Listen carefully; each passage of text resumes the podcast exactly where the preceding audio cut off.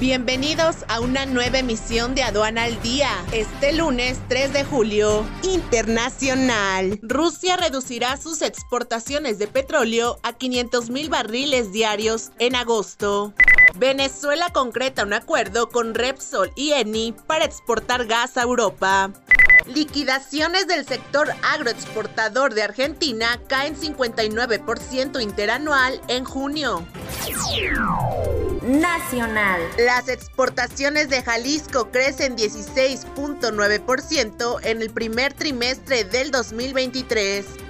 Sonora se colocó dentro de los 10 primeros estados exportadores del país con 6.382.4 millones de dólares durante el primer trimestre del año.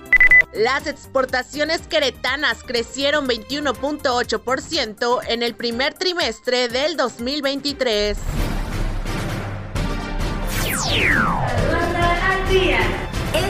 Es un servicio noticioso de la revista Estrategia Aduanera.